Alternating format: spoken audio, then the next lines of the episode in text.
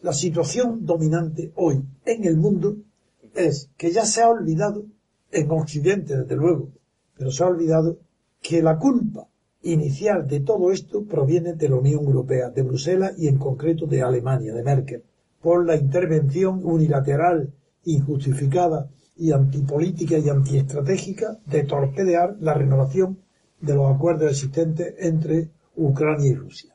Pero eso se ha olvidado y ya es casi yo por lo menos de mí pienso que es inútil seguir insistiendo en que, que Putin es una víctima, porque hoy ya no es ese el tema.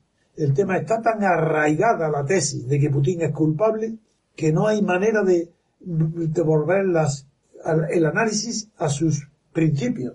Y hoy la noticia es que la OTAN refuerza su despliegue en los países bálticos ante la amenaza rusa.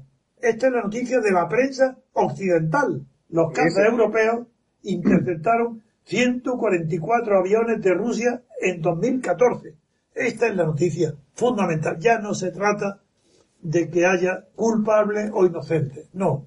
La inocencia de Rusia y de Putin es total, absoluta.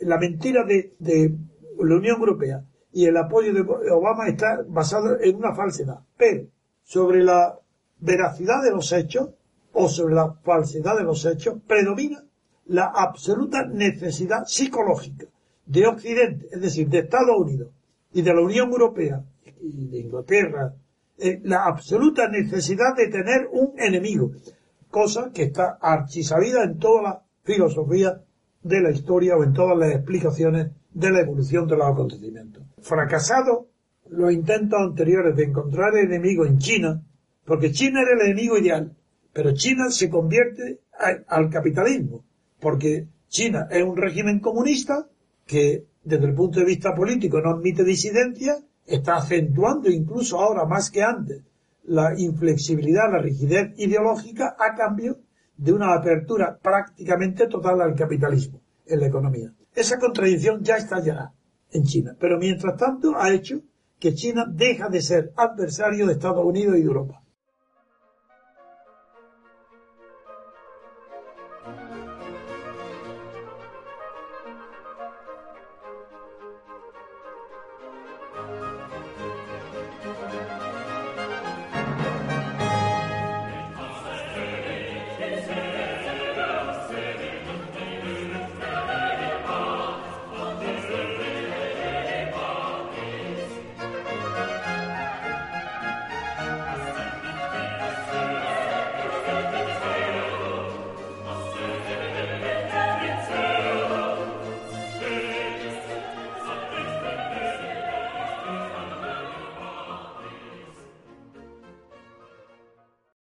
Si no tiene enemigo, tiene que inventarse un enemigo porque no se puede vivir sin enemigo. Esa es otra ley histórica. Tienen que inventarse, si no lo hay, se inventa. Entonces Putin le ha caído la China de que está elegido como enemigo de Occidente. Haga lo que haga. Y ahora, claro que la OTAN refuerza su despliegue, pero si la OTAN no va a parar hasta no instalarse en Ucrania. Claro. Y, y puede rozar el casus belli. Pero es que hay alguien que crea que Putin puede llegar a utilizar el arma nuclear. Eso es imposible. Entonces, claro, la amenaza, la osadía, las chulerías de las fuerzas militares de Estados Unidos en, en Europa y sobre todo la Merkel que representa el fracaso del comunismo, porque ella estaba en la Alemania Oriental, representa el fracaso de donde estaba y el triunfo de una ama de casa al frente de uno de los países más fuertes, que el más fuerte de Europa.